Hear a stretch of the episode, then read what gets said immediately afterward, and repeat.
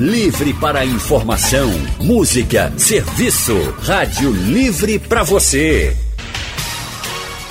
O consultório do Rádio Livre. Faça a sua consulta pelo telefone 3421 3148.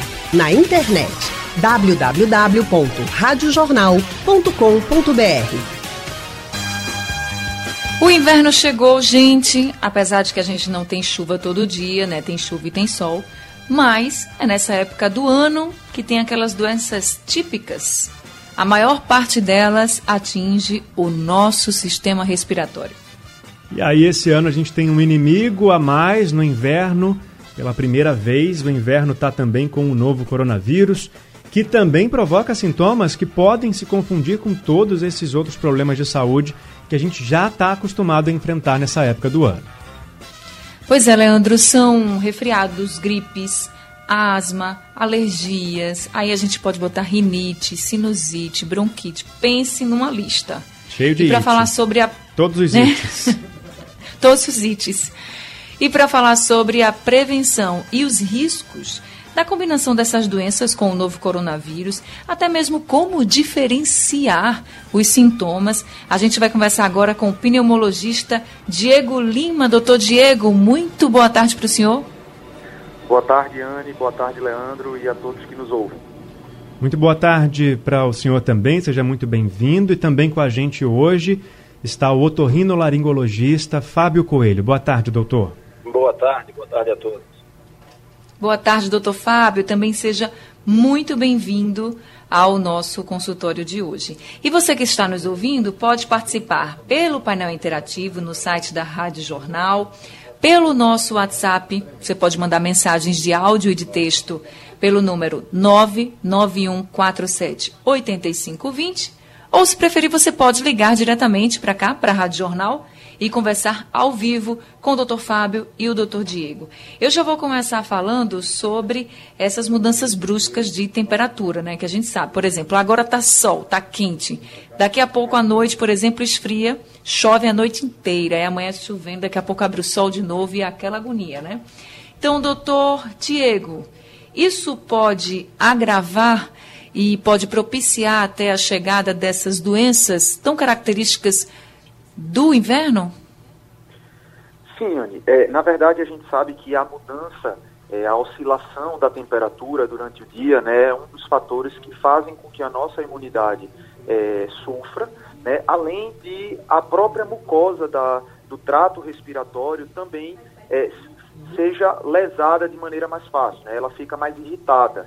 Então, é, em alguns pacientes, a mudança brusca de temperatura, bem como até a própria característica do inverno, né, de haver uma, uma, uma camada de poluição é, presa na superfície da Terra e esse aumento da poluição, isso tudo são, são características que acontecem no inverno e que podem sim favorecer aos processos alérgicos, né, as exacerbações dos sintomas de asma, sem dúvida são características nessa, nessa, nessa época do ano que é, favorecem o desenvolvimento das, das doenças, né, das, das exacerbações de doenças respiratórias. Certo, mas se essa pessoa ainda tiver, por exemplo, com sintomas da Covid-19, eles podem ser agravados?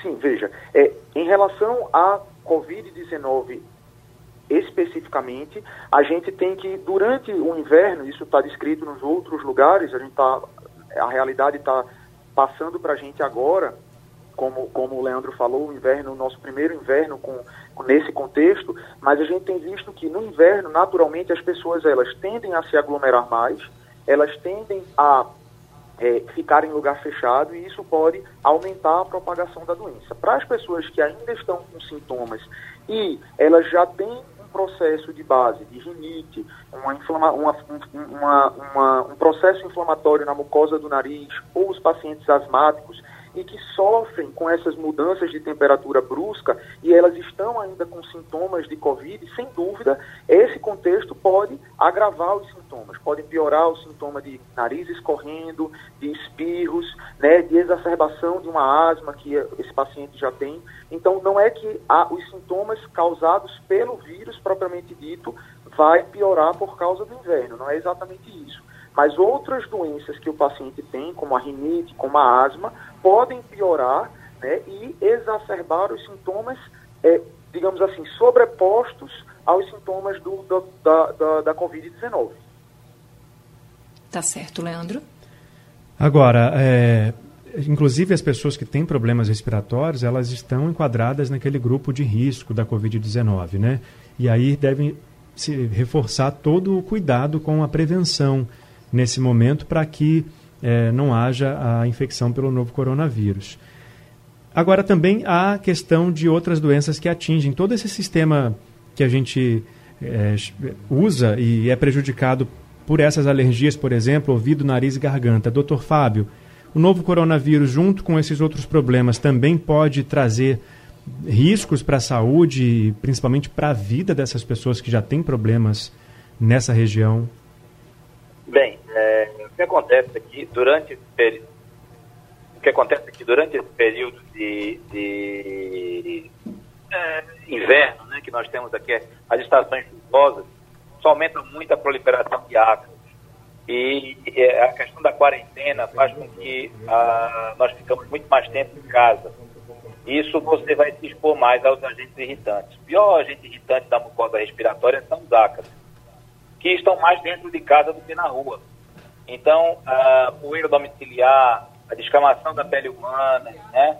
os irritantes locais, esses inalantes que nós temos feito muito frequentemente, que é o o, o de sódio, água sanitária, o álcool, isso vai irritar a mucosa nasal. E, consequentemente, o índice de rinite aumenta muito.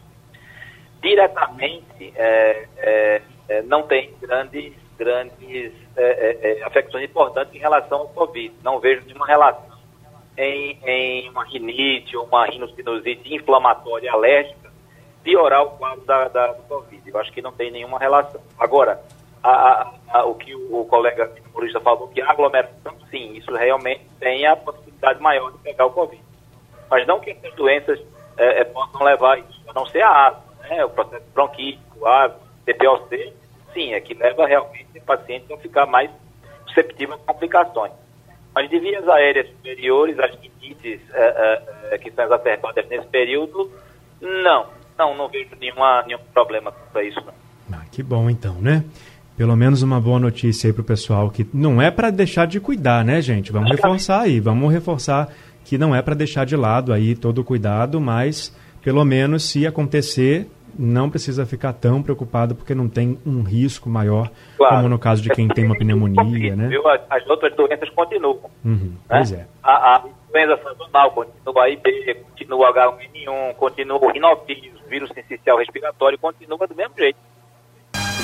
O inverno chegou, o consultório do Rádio Livre de hoje está ajudando a você entender como é que as doenças típicas dessa época do ano podem conflitar com a pandemia do novo coronavírus. É o nosso primeiro inverno com a presença do novo coronavírus também, além de todos os outros vírus, fungos e outros micro-organismos que prejudicam a nossa saúde nessa época em que a gente enfrenta aquelas quedas bruscas de temperatura, a mudança rápida no tempo, uma hora chove, uma hora faz sol. E aí, para conversar com a gente, estão aqui Diego Lima, pneumologista, e também Dr. Fábio Coelho, otorrinolaringologista. A gente já falou sobre os riscos né, da combinação do novo coronavírus com essas outras doenças. E agora eu vou perguntar para o Dr. Diego Lima como a gente pode diferenciar, Dr. Diego, o novo coronavírus dos sintomas desses outros problemas que a gente já está tão acostumado, né? A gripe, as alergias, porque é tudo muito parecido, né? Como que a gente faz para diferenciar um do outro? Isso, Leandro, sem dúvida eles são parecidos. Né? É importante a gente pontuar que, na verdade, a, essas doenças são causadas por vírus diferentes. Né? Todas elas são viroses respiratórias, a Covid é causada pelo coronavírus, é, a, a, a, gripe ela é causada pelos vírus influenza, a gente tem os gripes do resfriado comum, é, como o doutor Fábio já citou, alguns outros vírus também. Então, são vírus diferentes, mas que têm, é, digamos assim, sintomas parecidos. Ao, todos eles podem cursar com tosse, com nariz escorrendo, é, coceira no nariz, né, sensação de cansaço em algumas pessoas. Mas o que é que é, o que é, que é importante?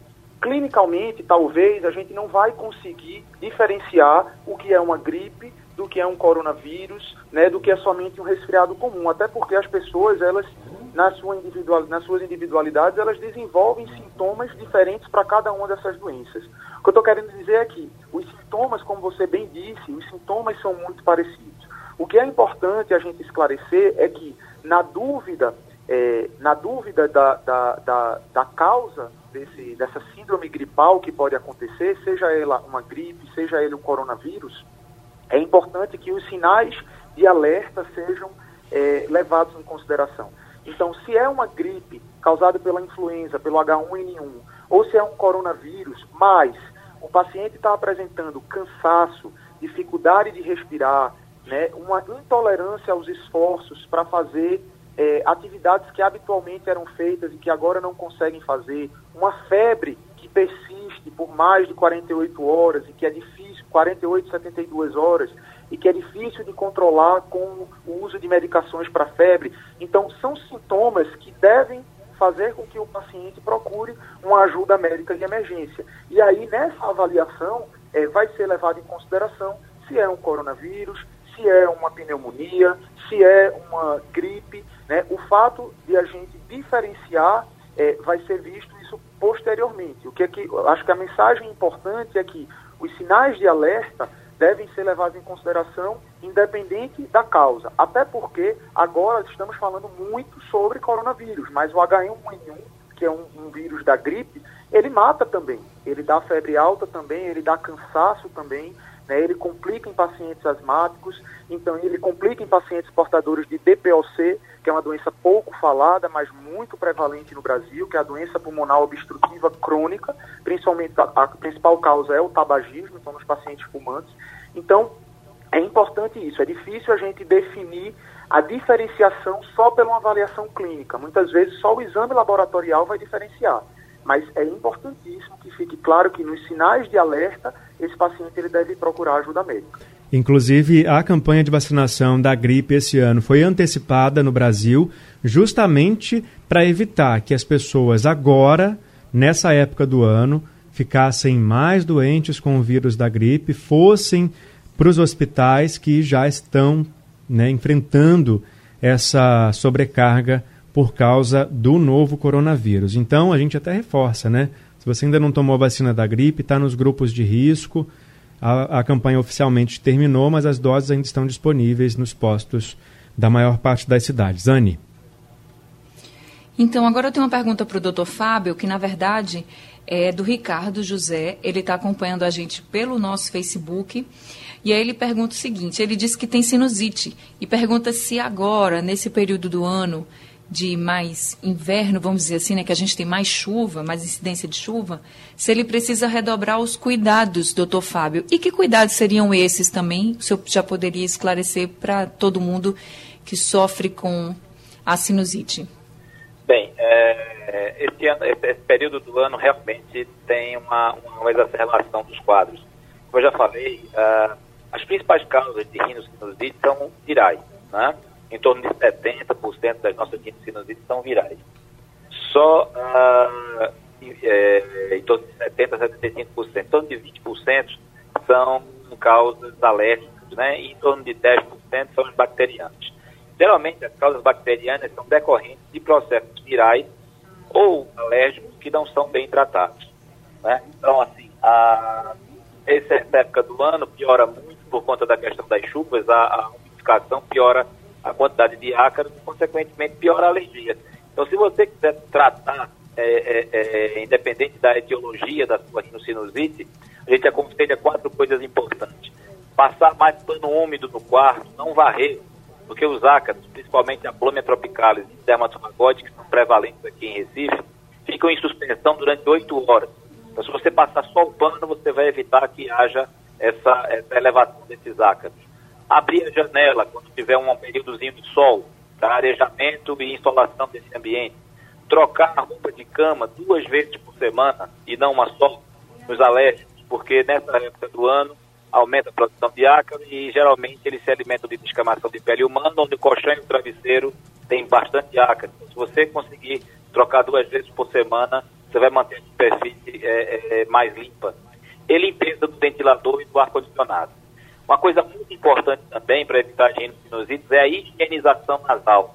Lavar diariamente com soro fisiológico, né? De manhã e à noite. Pode ser, já tem produtos prontos para isso nas farmácias, mas também tem soro fisiológico normal, em que você aspira com uma seringa de 10 ou de 20 ml e coloca no nariz, sob pressão. Isso vai fazer com que haja uma limpeza maior e uma higienização maior, evitando que aqueles agentes irritantes permaneçam no local e evitando a sinusite. Doutor Fábio, o senhor falou do soro e alguns que já estão prontos na Sim. farmácia. E tem alguns que têm uma concentração mais baixa, outros que têm uma concentração mais alta. Por exemplo, eu já vi de 0,9%, já vi de 3%. Isso. Qual o mais indicado? Ou tem diferença também, assim? É, é esse é 3%, na verdade, é uma solução hipertônica. Isso não, não, não, não se constatou uma coisa muito boa. Isso termina irritando a mucosa nasal. Isso a gente só usa, em alguns casos, para lavagens nasais pós-operatórias em cirurgias nasais, a solução hipertônica remove melhor as crostas. É uma concentração mais hipertônica, mais, mais forte. Agora, a higienização diária deve ser com soro fisiológico a 0,9%. Certo. Leandro? O Andrade de Rio Doce está na linha. Andrade, boa tarde. Boa tarde, querido Leandro. Boa tarde, Anne. Boa, boa tarde, tarde Andrade. Doutor Diego, doutor Fábio, boa tarde, amigos. Boa tarde. Boa tarde. É, queridos, em 1990 eu nasceu minha filha chamada Daniela e ela, com poucos meses de vida, ela adquiriu um adenovírus e quase veio a óbito. Foi uma luta terrível há 30 anos atrás. Então eu gostaria de saber, amigos, o que é o adenovírus e quais são as consequências maléficas que ele pode trazer para a saúde das crianças. Obrigado. Andrade, eu não entendi, não sei se os doutores entenderam o nome do vírus. Adenovírus. Adenovírus. Adenovírus. Certo. Obrigado, Andrade. Obrigado, doutor Diego. Amigo. Caiu, doutor Diego? Alô? Doutor Diego, pode responder para a gente, por favor? Adenovírus. Sim, sim. O adenovírus é um, é um, um, são, na verdade, um grupo de vírus né, que vão causar doenças respiratórias. Um dos vírus responsáveis, responsáveis pelo resfriado comum, pode dar conjuntivite também, pode dar uma pneumonia. Então, é um grupo de vírus que, além de causar é, sintomas respiratórios, em algumas situações podem também causar, inclusive, é, sintomas gastrointestinais. Então, muitas vezes, aquelas, as famosas classificadas corretamente, é, que as pessoas tanto falam de viroses, né, que chegam na emergência, às vezes com uma dor de garganta, uma tosse, com uma coriza nasal, é, e às vezes diarreia, uma das grandes causas são os vírus que compõem esse, esse grupo de vírus que são os adenovírus. E aí nas crianças, comuns, o risco dele bem, é maior, doutor isso, Diego? São bem comuns nas crianças. Também podem acometer os adultos, mas eles são comuns é, na, nas crianças sim. E no inverno é mais comum? Olha, a, a, a questão do inverno, ela se dá pela seguinte, pela seguinte lógica o inverno, ele não é a realidade nossa da zona, da zona da mata aqui, mas se a gente for um pouco interiorizando para as regiões centrais, para o sertão, né, para as regiões do Brasil ali, centro-oeste até no sul e sudeste, durante o inverno a gente tem um tempo mais seco. Né? Então, o tempo mais seco, ele resseca naturalmente o, o ar que a gente está inspirando, né? e isso daí resseca ou prejudica a produção de muco em todo o trato respiratório, do nariz, né, do nariz, da garganta, que o doutor Fábio bem entende, e da parte mais inferior, a traqueia, os brônquios, os pulmões, os pulmões todos, eles, a gente produz muco que é responsável, junto com os cílios, que são estruturas é, que a gente tem na nossa mucosa, que elas varrem, digamos assim, as, na, na, presença desse muco, as, as é, impurezas. E isso daí é varrido para cima né, através da tosse, através da, dos espios, a gente vai colocando para fora isso daí, né, bem como a, a, o processo de, de, celular de defesa também.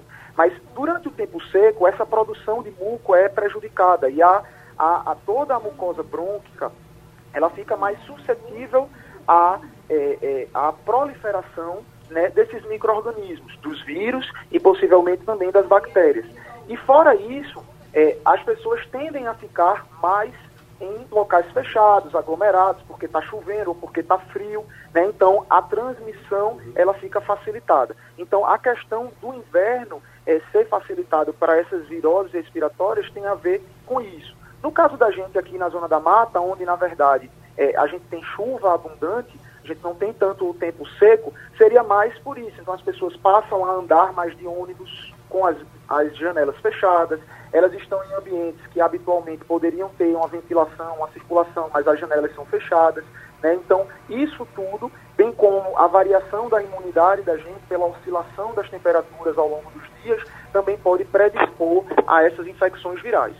Certo, doutor Anne. Agora quem está na linha com a gente é a Maria Helena de Paulista. Maria Helena, muito boa tarde para você. Boa tarde. Boa tarde, doutores. É, é o seguinte, eu queria saber, é, porque sinceramente essa vacina da gripe, ela dá uma reação muito forte. Então eu estou fazendo tratamento, eu fiz tratamento de câncer de mama estou fazendo exame para operar. Já fiz quimo, já fiz tudo. Doutor, a pergunta é o seguinte, eu estava com vontade, segunda-feira eu vou para o INEP.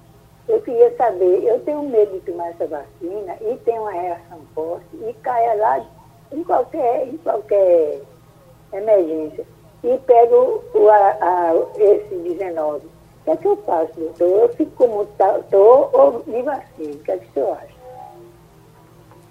Doutor Fábio, você pode responder? Eu, eu, não, eu não entendi a pergunta. Eu não entendi. Estava ruim. Ela está com medo de tomar vacina da gripe, pelo que eu entendi, ter alguma reação e ir para emergência, porque ela tem medo de pegar a Covid. Foi isso que eu entendi. Exatamente. Sei. Não, não, não vejo nenhum problema em fazer a vacina, não. Mas, né, tem que fazer, inclusive, né? Não é necessariamente ter que precisar ir o serviço do serviço, nesse serviço de postos estão fazendo, né? Ela falou também é, que ela teve câncer de mama, vai para o IMIP para consulta e ela está com medo por causa dessa, dessa... Ah, ela está com medo de fazer o segmento do câncer? Não, não. Ela disse que fe fez tratamento para o câncer de mama, aí ela vai precisar ir para o IMIP. Mas ela é do grupo de risco da Covid-19 e está com medo de tomar a vacina da gripe. Sei.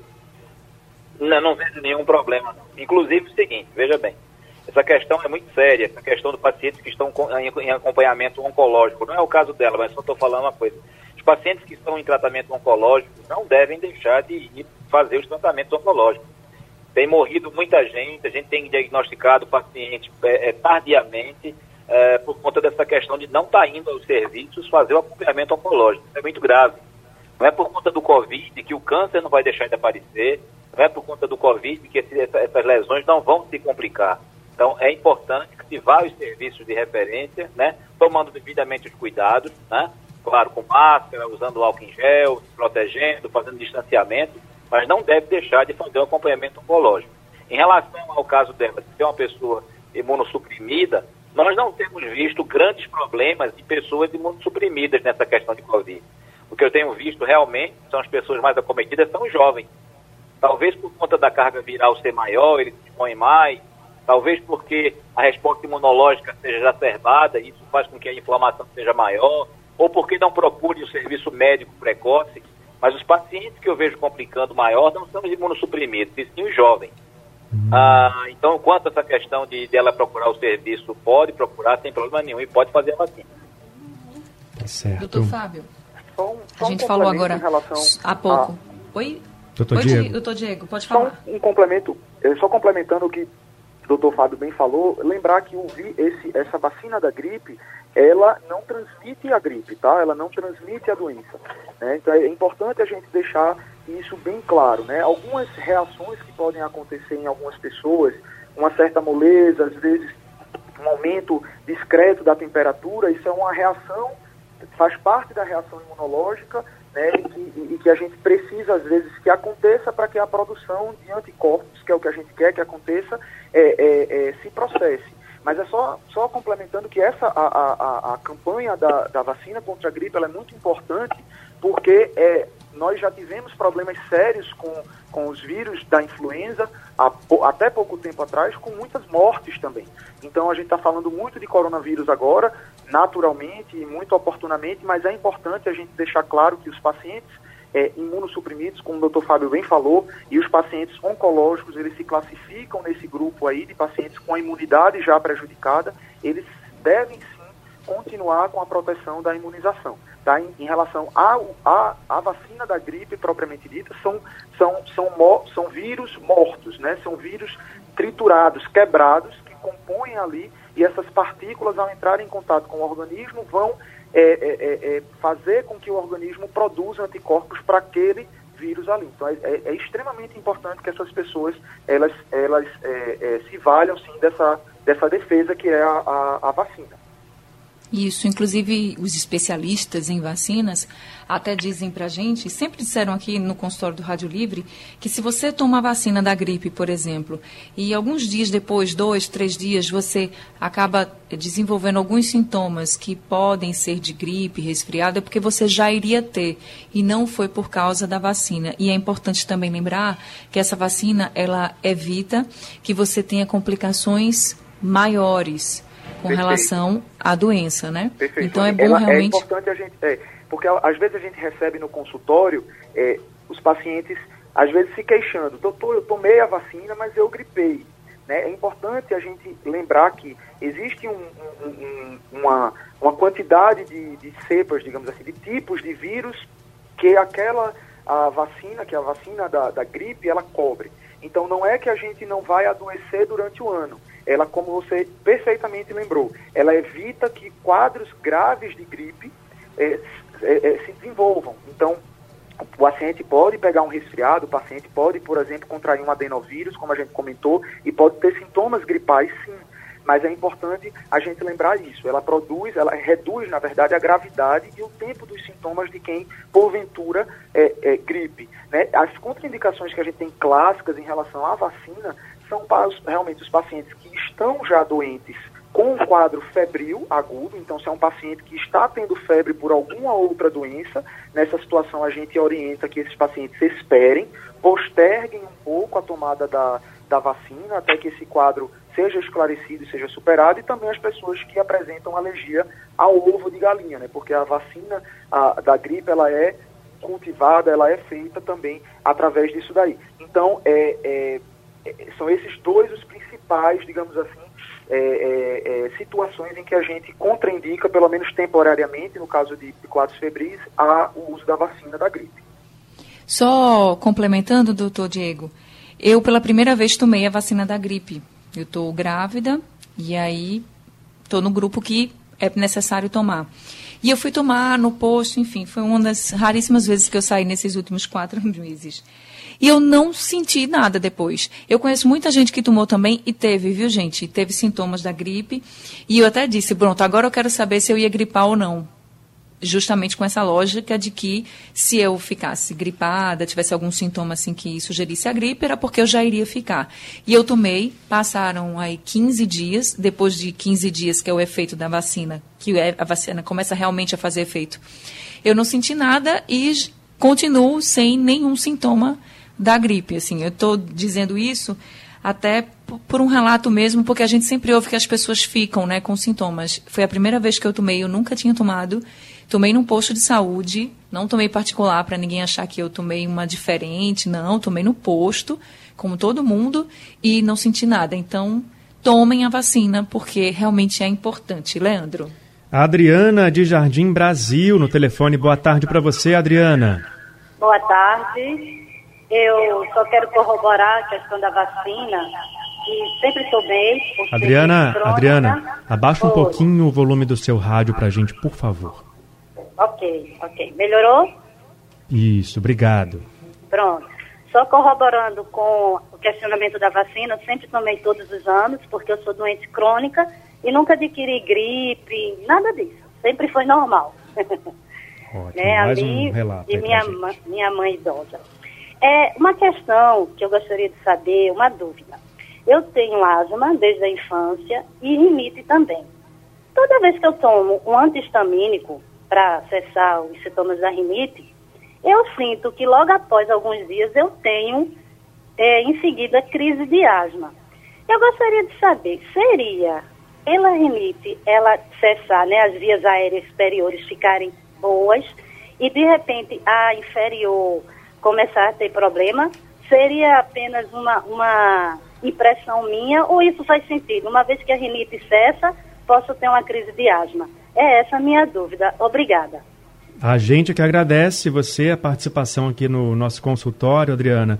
Doutor Fábio, pode responder para a gente? Pois não. A, a, a rinite e, e, e, a asma, a gente tem que pensar o seguinte, o, o, trato respiratório, a mucosa respiratória, desde a ponta do nariz até os alvéolos pulmonares, até o pulmão, é uma mucosa só. É chamada sintítio respiratório, né? Membrana de Schneider, pituitário, membrana mucosa nasal, é a mesma que recobre a traqueia, recobre os pulmões. Então, na verdade, tem autores que acham que é até uma doença só, né? Existe um grupo de estudo chamado ARIA, que é rinite e asma, eles, tra eles trabalham nesse sentido. Então, tem, tem colegas pneumologistas que tratam, sempre que tratam a asma, tratam também a rinite concomitantemente, mesmo sem queixas é, de, de irritação da mucosa nasal, assim como tem colegas na, na otorrinolaringologia que entram também com o telucast, que é uma droga de controle para asma. Então, na verdade, é, existe relação sim. Tem pacientes que tem, desenvolve primeiro uma rinite e logo em seguida tem um processo asmatiforme, né? Não necessariamente é o antistamínico que provoca isso, não. O controle da, da, da rinite é, é, é, uma coisa e, e, e, às vezes a droga tem que ser é, é usada mais prolongadamente ou associação de medicações, né? Se, se o indivíduo tem é, essas exacerbações de asma logo após um, um quadro de rinite, existem medicações, inclusive associações de tanto antistamínicos como é, que podem prevenir essa associação. Tá certo, doutor Fábio. Ela falou dessa questão da rinite. Um outro ouvinte, o Ricardo, ele falou sobre a sinusite. E muita gente às vezes não sabe o que está sentindo. Porque, por exemplo, pode ser que você já sofra com rinite desde a infância, ou tenha sinusite, mas tem gente que desenvolve isso na fase adulta. Pode ser desenvolvido em qualquer fase da vida, né? E eu queria que o senhor falasse um pouquinho sobre que é realmente que diferencia uma da outra, porque às vezes a gente, é difícil de diferenciar quando a gente está com sintomas é, que incomodam demais, né? É, na verdade, essa coisa de rinite, sinusite, isso na verdade é uma coisa muito propedêutica, na verdade. Na verdade, o que ocorre é uma rinocinusite, ou seja, sempre que você inflama a mucosa nasal, você tem inflamação na mucosa sinusal também. Ah, o, que, o que a gente é, é, acostumou a dizer que a rinite é alergia e sinusite é infecção bacteriana. Mas não. A rinocinusite ela pode ser alérgica, ela pode ser fúngica, ela pode ser viral, pode ser bacteriana. Quando você tem um processo inflamatório alergênico, você vai ter aquelas sintomas de prurito, de coceira nasal, de espirro, de coriza, de obstrução, né? de rinorreia, aquela coisa toda inflamatória. Pode cortar o ouvido, pode coçar os olhos, pode dar tosse, que é um processo irritativo como um todo. Quando o acometimento é mais obstrutivo viral, geralmente é bacteriano, perdão, você vai ter mais é, uma obstrução unilateral, uma rinorreia, uma secreção mais espessa, ela pode estar tão congesta que ela pode sair uma secreção amarela esverdeada, às vezes sanguinolenta, né? dor de cabeça, febrícula, queda do estado geral, indicando que é um processo infeccioso. Né? Nos quadros virais são mais exacerbados, bilateral, você tem a mucosa toda inflamada, né? Então, são quadros que diferenciam pelo quadro clínico, a gente diferencia. Obviamente, o otorrinolaringologista tem um arsenal, um arsenal para poder investigar isso, um, é, rinofibroscópio, né? o estudo radiológico, que pode ver isso bem melhor. E mesmo na, na, na, na no exame clínico. Agora, essa e... questão de você é, fazer é, o aparecimento de um processo alérgico mais tardiamente é uma coisa simples. O indivíduo já nasce atópico, ele já nasce alérgico, com aquela carga de mastócitos e basófilos muito, muito aumentadas, só que ao longo do tempo ele vai se sensibilizando. E chega uma hora que ele, porventura, pode ficar, não é, não é que ele ficou alérgico, ele, ele, ele apenas sensibilizou mais tardiamente. Uma vez alérgico, ele é alérgico ao nascer e vai até morrer. Essa história de curei a asma, não existe isso, né? Ou seja, ele está controlado. Curei a rinite, rinite eu fiquei curado. Não, está controlado. Tem rinite sua vida toda. Então, essas exacerbações podem acontecer muito cedo ou eles podem se sensibilizar tardiamente. Mas ele sempre foi alérgico. E para todos os casos, aquele sorinho fisiológico que o senhor falou? A lavagem nasal é fundamental em todos os casos. A higienização tá nasal deve ser diária, para todo mundo. Tá ok, doutor Fábio. Muito obrigada, viu, pelas orientações. Infelizmente, nosso tempo está acabando, né, Léo? Exatamente. Infelizmente, a gente sempre fala porque sempre dá vontade de conversar mais com os nossos convidados, que sempre contribuem tanto nesse momento que a gente está precisando de informação de qualidade. A gente agradece então a participação aqui do doutor Diego Lima, pneumologista. Muito obrigado, viu, Diego? Agradeço a oportunidade. Obrigada, doutor Diego. E agradecemos também a participação do Dr. Fábio Coelho, otorrinolaringologista. Obrigado, doutor Fábio. Eu que agradeço. Foi muito bom consultório para quem perdeu, para quem pegou pela metade e não conseguiu escutar todas as orientações do Dr. Diego e Dr. Fábio. O consultório do Rádio Livre ele fica disponível daqui a pouquinho no site da Rádio Jornal. Também fica disponível nos principais distribuidores de podcast e é reprisado durante a programação da Rádio Jornal aqui na madrugada. Só vou mandar um abraço agora para Lima, ele que é porteiro na Escola General San Martin, está ouvindo a gente também. É assim que a gente vai encerrando o Rádio Livre de hoje, mas amanhã a gente está de volta às duas da tarde.